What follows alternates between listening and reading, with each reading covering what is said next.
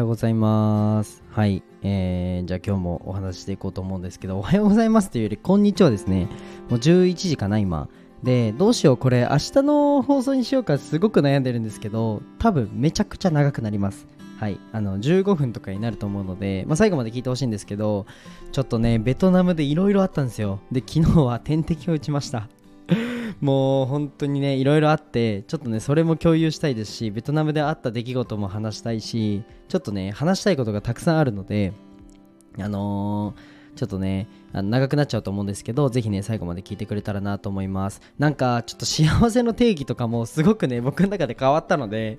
なんかいろいろねあの、まあ、幸せの定義もそうですし、まあ、ビジネスに対する考え方もそうだしあのーすごくねあのいろんな文化に触れるって大事だなって思ったのでちょっとその話も共有したいかなと思います。はいではねまずね、えースポンサーコールに入りたいと思います、えーこの放送は日本の文化を広めたいオーストラリアの和紙アーティスト緑のカエルさんの提供でお送りします、えーカエルさんよろしくお願いします。じゃなくてありがとうございます。よろしくお願いしますって何ですか？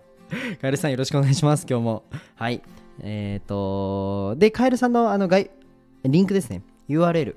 が、えー、と概要欄に貼っていますので、ぜひ、えー見てください。Kindle と、えっ、と、Instagram ですね、えーあとノートも貼ってあるんですけど、インスタぜひ見てほしいです。あの、僕のクリエイティブ文化祭にも、えっ、と、カエルさん出場するということで、もうめっちゃかっこいいんですよ。本当に。作品のその想像力だったりだとか、あの作り込みってところがすごくかっこいいのでぜひね見てほしいなというふうに思いますなんか若干あの僕もねあのうわすごい勉強になるなっていうところがあのところどころあるのであの僕の次の作品にあのカエルさんのあのアートの部分をね参考にさせてもらってる部分も実はあったりしますはい、まあ、それは置いといてですねぜひ皆さん見てくださいえーあとですね、僕の公式 LINE が概要欄に貼ってあるので、ぜひあの登録してみてください。まあ、ビジネスのことね、もっと深く勉強したいよとか、えーまあ、セミナー、有料無料問わずやってるので、まあ、ぜひ参加してください。えー、とあとは、クリエイティブ文化祭。えー、と10月の14、15で行うので、えーぜひねあの入館料無料なので埼玉県の越谷レイクタウン、えー風イオンホール B ですね。風の3階イオンホール B で行うのでぜひ皆さん来てください。はい長いね。もう2分半経っちゃいました。で今日はあのーまあ、ベトナムに行ってきてめちゃくちゃ面白かったのでもうその話をねしたいかなと思います。でまあね何かしら着地させようって思った時に、まあ、文化を勉強することって大事だよっていうところとあとあのベトちゃんドクちゃん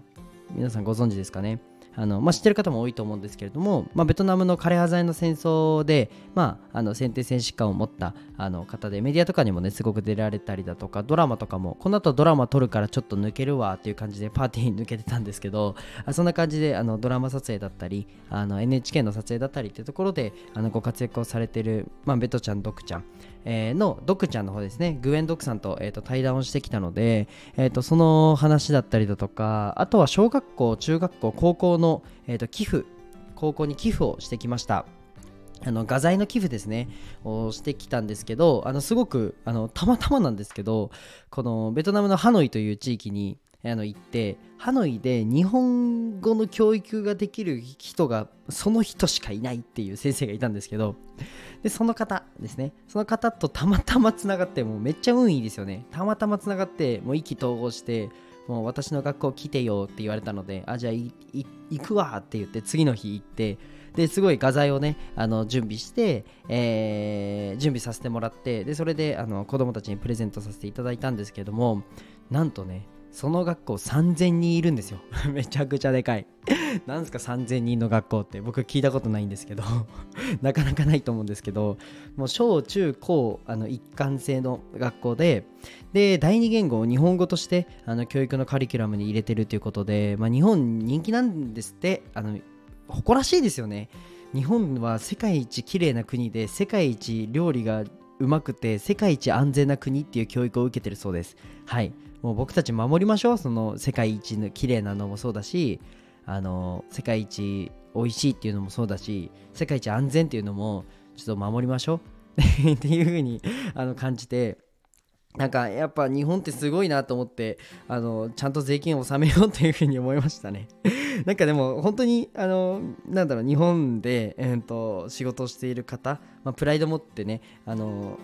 なんだろうな精密なところとかもあんま海外よりもねすごく丁寧にやってる方多いなっていう印象を受けたので飛行機乗った段階で僕は分かりました。あの日本の道路が違うんですよ。他の国と。めっちゃ綺麗なんですよね上から見ると。ビシッビシッって。海外行くとぐっちゃぐちゃなんですよ。なんかそういうの含めてもうなんか全ての公共機関だとかに感謝したいと思いました。もう本当になんか一つ大人になったかなと思います。はい、まあ、そんなこんなであの学校と一緒にイベントやろうぜやろうぜっていうかそんな軽くではないんですけどあのやりましょうというふうに言って、まあ、アートの展示会とかもねあの今後あのベトナムの学校と提携してやったりとかそしたら多分集客人数で言うと多分1万人とかで余裕で超えると思うので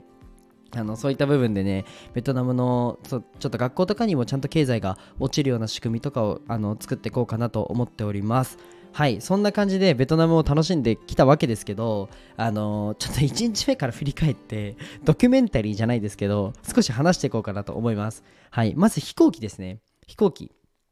あの、怖かった。僕苦手なんですよジェット。飛行機初めてだったんですけど、ジェットコースターが苦手なんですよ。で、あのジェットコースターと同じ感覚で最初グッて上がるよっていう風にあのーまあ、言われてマジかと思ったんですけど本当に僕あの経営の顧問してくださってるはじめさんと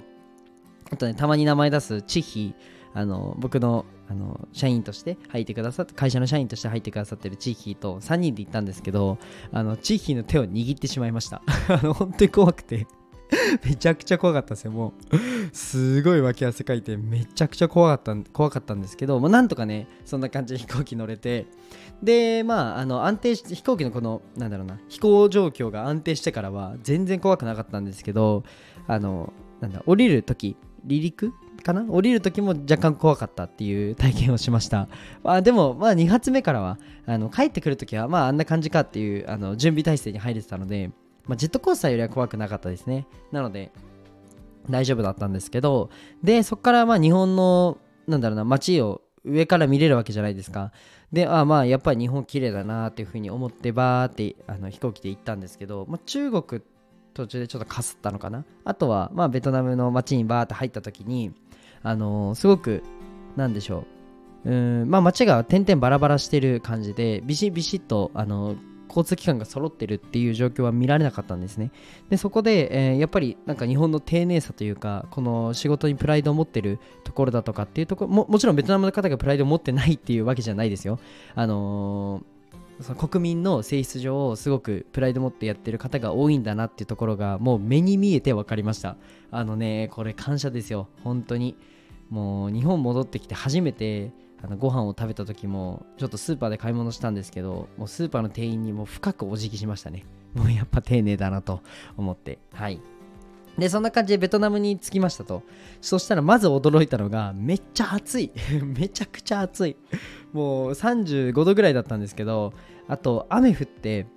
えー、雨降った後の35度だったんですね。であのこれ言ったら嘘だろって思うかもしれないんですけど湿気がもうめっちゃ高いんですよ。湿度っていうのかな？あのめちゃくちゃ高いんですよ。その湿気がめちゃくちゃ多くて僕カエルになっちゃったかなって思うぐらいもう皮膚がヌメヌメするんですよね。これもう大げさじゃないですよ。あの汗をかいてヌメヌメするんじゃなくて湿気でヌメヌメするんですよ。なのでもうなんか皮膚がちょっとペチペチャペチャするっていうかそれぐらいまであのしっとりするような保湿がいらない国ですね。化粧水いらないかなと思ったんですけどさすがにあのねあのつけましたけど。化粧水いらずのあの国だなというふうに思いました。湿気がものすごい。なのでちょっとあの普段アイロンで髪を整えてる方とか髪の毛ちょっとくるってしちゃうかなとは思います。はいどうでもいいですね。でまあ飛行機も初めて乗ってそんなこんなでまああのー、離陸して、まあ、無事ベトナムに着いたんですけどベトナムのまず最初、えー、バスですね。ベトナムのバスに乗ったんですけどもう EDM かけかけるのかっていうぐらいもうレインボーなんですよ。バスの中が。バスの中がこれちょっとインスタで載っけますね。インスタでちょっと載っけるので見てほしいんですけどこれもう EDM かけてほしいのって思うぐらいもうすごいんですよバスの中がレインボーで。っていうありえないような観光バスに乗ったんですけどまあベトナムっぽいのかなと思って、まあ、そこからあのそこでね初めてあなんかベトナムの文化に触れてるなみたいな体験をして、まあ、あとは空港に着いた瞬間もう常にクラクション。もうプープープープーってずっと鳴ってるんですけどあのベトナムってあの自分を知らせるためにクラクション鳴らすんですよ。自分ここにいるぜっていう。危ないでクラクション鳴らすわけじゃないんですね。もうちょっとでも寄ってきたら僕ここいるからっていうのでプーって鳴らすんですよ。なので ずっとクラクション鳴ってるんですけどあの日本ってあんまクラクション鳴らさないじゃないですか。なので最初ベトナムに行く時多分びっくりします。びっくりしちゃうっていうのが ベトナムの最初のあのイメージですね。でまあそんなこんなであのホテルに向かうっていうので観光バスでホテルに向かったんですけどホテルが、まあ、ベトナムで一番ちょっと高級なホテルに泊まらせてもらってちょっとアート関係で行ったのであのアーティストさんのツアーにあの参加したんですね。なのでまあえっ、ー、となんだその高級なホテルに行ったんですけどもうここでもショックです。はいカルチャーショックっていうんですかね。100m、200m ぐらい歩いた先に普通に木の上で寝てる人がいるんですよ。めっちゃ高級なホテルの近くにもうほぼほぼスラム街みたいなところがあるんですね。これやばくないですか？なんか日本って例えばなんかあのー、道路一つ挟んでスラム街ですよこっちからはとかってほぼないじゃないですか。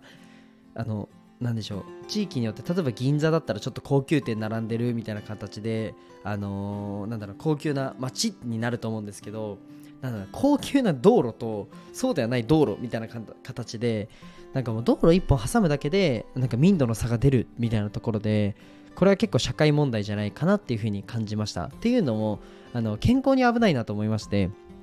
これ昨日の放送でも言ったかな？言ったと思うんですけどあのー、デング熱めっちゃ流行ってるんですよ。で蚊に刺されたら50%の確率でデング熱になるらしいんですね。であとはいろんななんかやけど虫とかなんかサソリみたいなやつがいたりえっとまあなんかいろいろ虫が危なかったりするんですけど普通に木の上でなんか上裸で寝てたりするんですよ。であなんか危ないじゃないですか。うん。なのでそういった部分で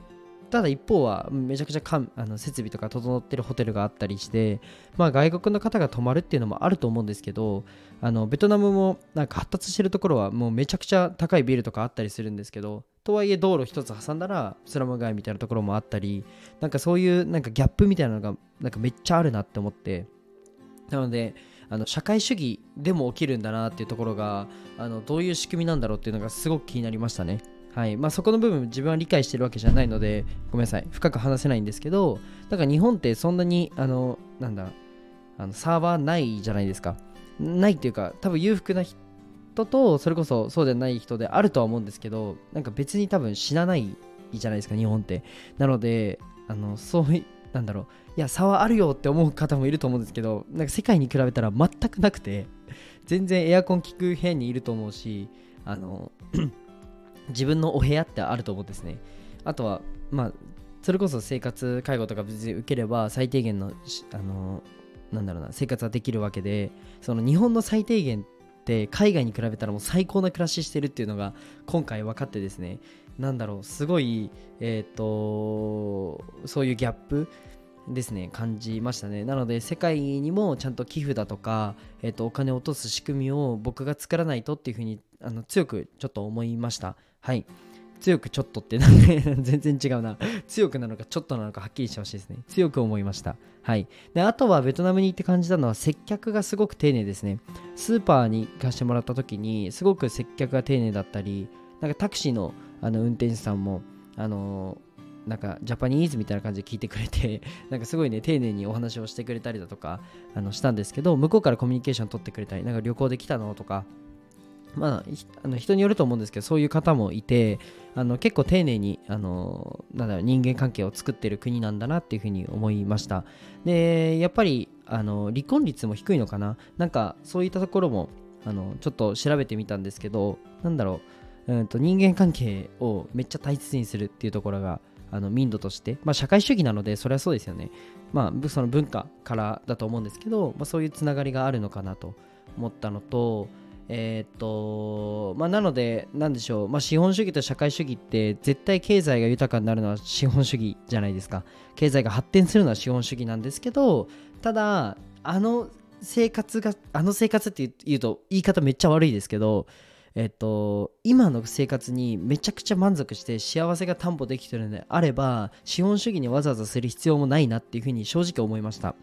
あのなんか日中で全然平日の日中でもう本当なんだろうずっとハンモックみたいな車の中にハンモック積んであのー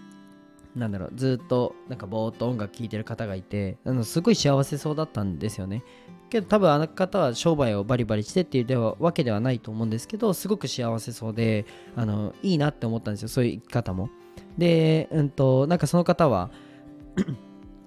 まあおそらくその自分のやりたいことがその、まあ、ゆっくりと過ごすってところだと思うんですよ。わかんないですけど僕の予測ですけど。でもそういう方が点々バラバラいてえっとなんかあのわざわざ資本主義のこのルールを中に入れて向こうでビジネスをするっていうのも向こうにお金を落とすっていう前提だったらいいんですけどなんかあんまりあの広告の打ち出し方もそうで正直向こうのなんだでしょう街にある広告を見てこれ欲しいなって思ったのが一つもなかったんですね。これは多分あの別に資本主義じゃないので競争する必要がないんですよ。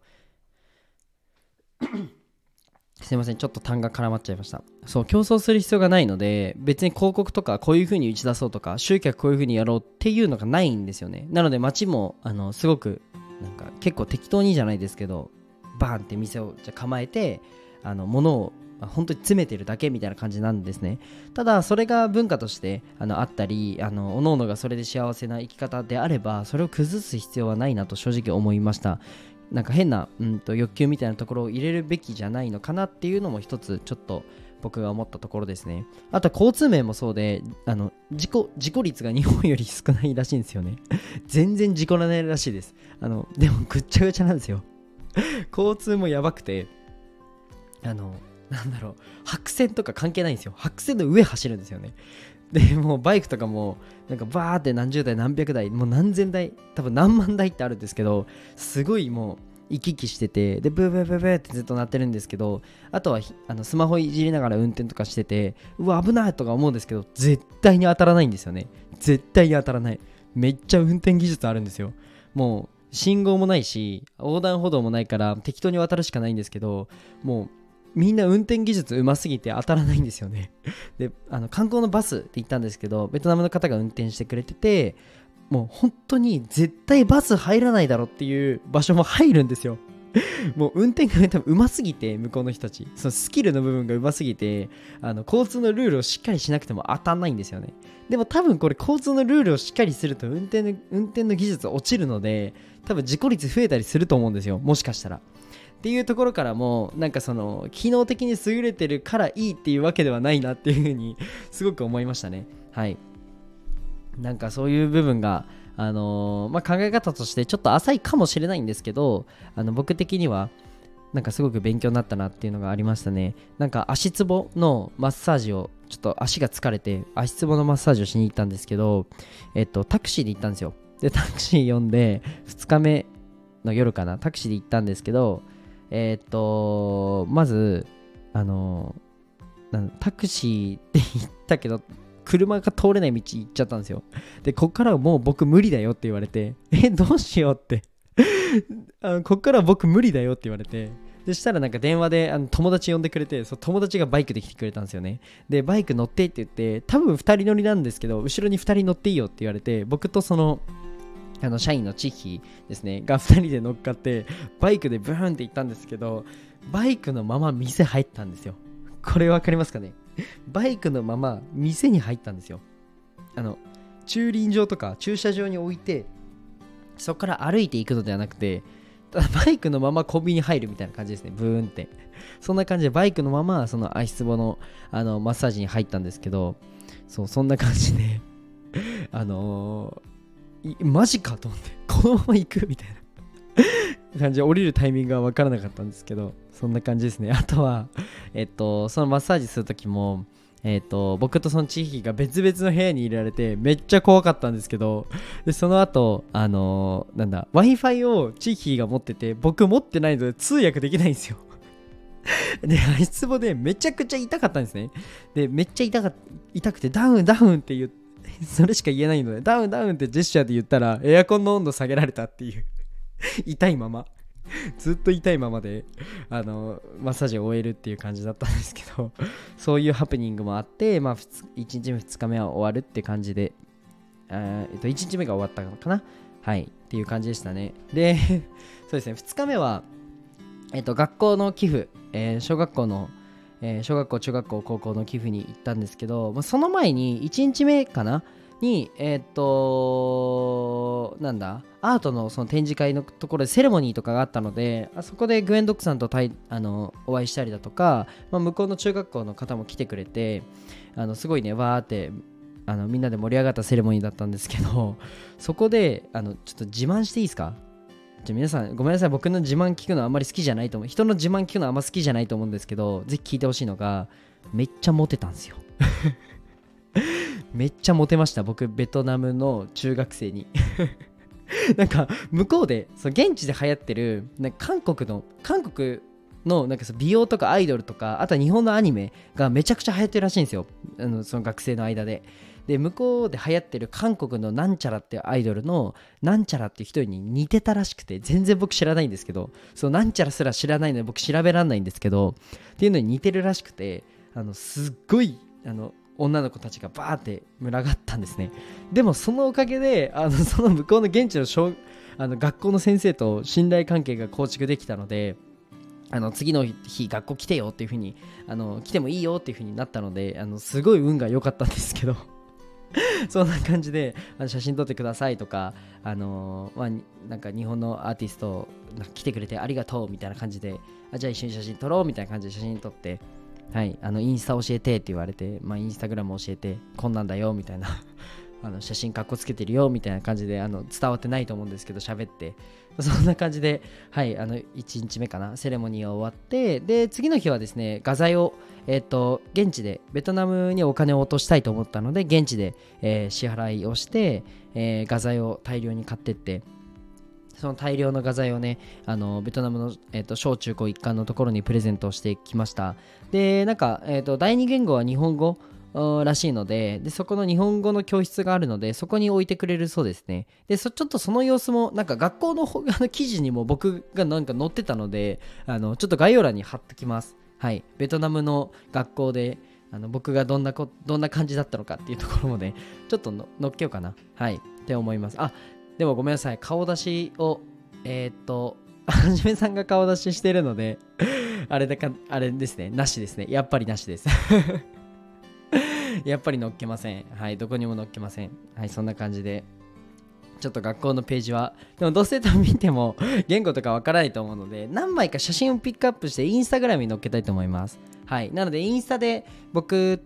とその学校のね対談の様子だったりっていうのをあのこの後載っけとくので、ぜひあのインスタグラムの方でチェックしてほしいかなと思います。はい。で、それで、そんなことで2日目が終わるところだったんですけど、えっ、ー、と、昼、昼食、お昼ご飯ですね、を食べてから、こっから僕の戦いが始まります。はい。激痛です。お腹が、もう激痛ですね。はい。もう腹痛に苛まれて、マジでやべえもん食ったなっていうので、あの、現地の水は絶対に飲まないし屋台で売ってる食べ物は絶対に食べないって決めてたんですねもうルールとして決めていったのでただその後え、ー、とまあレストランもうツアーのご飯なのでもうみんな日本人みんな食べてるご飯なのでまあ大丈夫だろうと思って、まあ、生野菜も出されたんですけどあの多分生野菜現地の水で洗ってるじゃないですか。なので実際現地の水飲んでるみたいなもんなんですよ。あとはまあ生野菜なので、まあ、そういった部分もねあのしっかりしてるよっては言われたしみんなもお腹痛くなってないんですけどなんとねそこで僕だけ引き当てちゃいます。はい。もうなかなかのやっぱ強運の持ち主ですね。何でも引いちゃうんですけど僕。何でも引き当てちゃうっていう性質を持ってるんですけどそこでも引き当てちゃいますね。ウイルスを。ウイルスを引き当てちゃって生野菜を食べたらもう激痛です。はい。もうそっからもう何時間ぐらいだろう。もう昨日の昼まで痛かったのでもう24時間か。もう24時間激痛でした。はい。もうめちゃくちゃ痛くて。で今もねちょっとたまにあの波があってお腹痛くなっちゃうんですけど、まあ、あのあとは日本のあの病院じゃないと絶対に受診するの嫌だと思ってあの成田空港からに着いたらすぐ病院に行って速攻点滴入れられたんですけど もう脱水症状と栄養出張になっててあのもうまあトータルプロテインの値だとかあとはあまあそうですねあ血液検査もしていろんな値が下がってて もうあの真相だったんですけど そうなんですよ。でもう何も食えないし、えーと、ただ下すだけでで水分もうで脱水になっちゃうから取ってもすぐ出てっていう感じでめっちゃきつかったんですよ。で今までにないような腹痛でなんだろう僕胃腸炎に毎年1回なるんですよね。やっぱ消化器弱いので胃腸炎になりやすくてでなんかあのなる毎年なるのででもまあ一日なんかお腹痛いのは本当その時だけでちょっとなんか整えれば全然痛くなくなるんですよ。ただあの日本の料理ってめっちゃくちゃ安全なんですよ。日本の油って良質な油なんですよね。けどベトナムの油ってめっちゃ古い油使ってるので消化器がもう傷んでる状態でのウイルス性胃腸炎だったんですよ。あの消化器が常にもうダメージ与えられてもう消化器の HP ないよっていう状態でのウイルス性胃腸炎だったのでもうめちゃくちゃ痛いんですね。もうこの痛みをちょっと皆さんに伝えたいですっていう思いでいっぱいなんですけど伝わんないですよね。めっちゃ痛いんですよ。とにかく日本で味わう腹痛ではないです。日本で味わったことある腹痛を皆さん想像してください。あれの5倍痛いです。あれの5倍痛い。もうあの本当に寄生虫とか変な虫入ったんじゃないかなと思うぐらい痛くてで痛い場所もなんか適宜変わるしこれやばいと思ったんですけど、まあ、検査して、まあ、レントゲンとかいろいろ取ったんですけど、まあ、そういうのはあの疑いとしてないよねっていうところであの、まあ、薬とあとは点滴等であの、まあ、応急処置みたいなのして、まあ、で日本の水飲んだ瞬間に良くなりました。日本の水めちゃくちゃうまい。なんでしょうこの美味しさ。もうあの海外のあの水はそもそも電解質が違うので日本人の消化器に合わないんですよね。で大腸で水分って吸収するんですけどあの吸収できないんですよ。電解質が合わないから。そうっていうので下痢になりやすかったりするっていうのはまあ知識としては知ってたんですけどあのマジでなるのかっていうところであのペットボトルの水ですらあんまり良くないっていうかそうそうそう。まあしょうがないですよ。それはしょうがないんですけどそもそもなんか電解質が違うからあのー、まあ、日本人の消化器に合わないよねっていうところであの消化器がやられてる状態でのウイルス性胃腸炎だったのでめちゃくちゃきつかったです。でもう体力も奪われてエネルギーもないあの本当にもう飯食えないのでっていう状態でまあ嘔吐はなかったんですけどとにかくあの消化不良も起こしててなんだろうご飯が食べたものがなんかそのままあのまあ下してるんですけどそのまま出ちゃう。ごめんなさい汚い話で。あのそのまま出ちゃうっていう感じだったので何にも栄養が吸収されてない状態なのでもうなんか意識が朦朧としてくるんですよ。そう。でなんか会話にならなくてすごいねあのそれこそはじめさんと千尋が心配してくれてるのになんかまともにコミュニケーション取れないんですよね。で面白いことも言えないしどうしよう面白いこと言いたいなと思って考えるんですけど何も浮かばなくてそう。なのでコミュニケーションが 全然取れないって状態で病院行ってで、病院で点滴入れてもらったら、まあ、水分が入る、水分が入るんで、あのだいぶね、意識が戻ってきて、あのまあ、頭のキレもだいぶ良くなってきてあのそうじゃないと仕事にならないなと思ったのであのお仕事もねあのなんだ返信の作業だったりそういった部分でしっかり頭を使わないとそれこそクライアント様に迷惑かけたり先方に迷惑かかるのでまあ、そういった部分でね、ちょっと申し訳ないなとは、まあ、時間が遅れてしまったのは申し訳ないんですけど、まあ、しょうがないなっていうところですね。あとは、まあ、自分がその倒れて、えっと、その、睡眠もまともに取れてなかったので、そう、まあ、時差の関係とかもあったり、まあ、飛行機で睡眠を取るってなると、あんまり睡眠もちゃんと取れてなかったので、あの家に帰って寝たら、あの17時間ぐらい寝てました 起きたら17時間経っててマジで焦りました。はい。なので今日の音声はこの辺にしておきたいかなと思います。はい。お仕事の方に移動したいかなと思います。はい。じゃあ今日はこんな感じでいいですかね。あとは、えー、っと、まあ、ベトナムで感じたことはもう今ずっと話したことが全てなんですけど、あのー、マジで日本っていいですよ。これ、なんだろう自分が今ちょっと幸せじゃないとか生活に焦りを感じてたりなんかみんながこうこういう状なんだろうみんながじゃあ周りの人がうまくいってて自分はそうではないなとか思う方がいたらぜひねベトナム行ってみてください。ベトナムじゃなくてもいいんですけどあそれは下を見るっていう意味ではないです。全く全くそうではなくてあの自分の幸せを見つめるっていう意味でもすごくいいなというふうに思いました。なんかあのー、日本に生まれた時点でもう経済で言うと上位5%ぐらいなのでもうなんかみんな成功してるんですよね。世界基準で言うと。そう。その中でなんかどうこう言ってるっていう感じなのでまあなんだろうなすごく皆さん幸せなので逆になんか挑戦っていうのも怖がらなくていいかなと思いましたあのビジネスやりたいとか起業したいって思う方はもう明日にでもすればいいなって僕は本気で思いますね。うん。で、これはなんか難しいと思う方もいるんですけど、とりあえず開業届出してみて、まあ、そこから考えるっていうのもいいですし、まあ、自分で何かね、じゃあなんか、あの得意なことがあれば、それをあのまあ、情報として、まあ、何か誰かに提供するでもいいですし、まあ、なんかそのハンドメイドが得意だったらハンドメイドじゃあ物販で売ってみるとか本当にこもあの入り口の一歩なんてなんかいくらでもなると思うので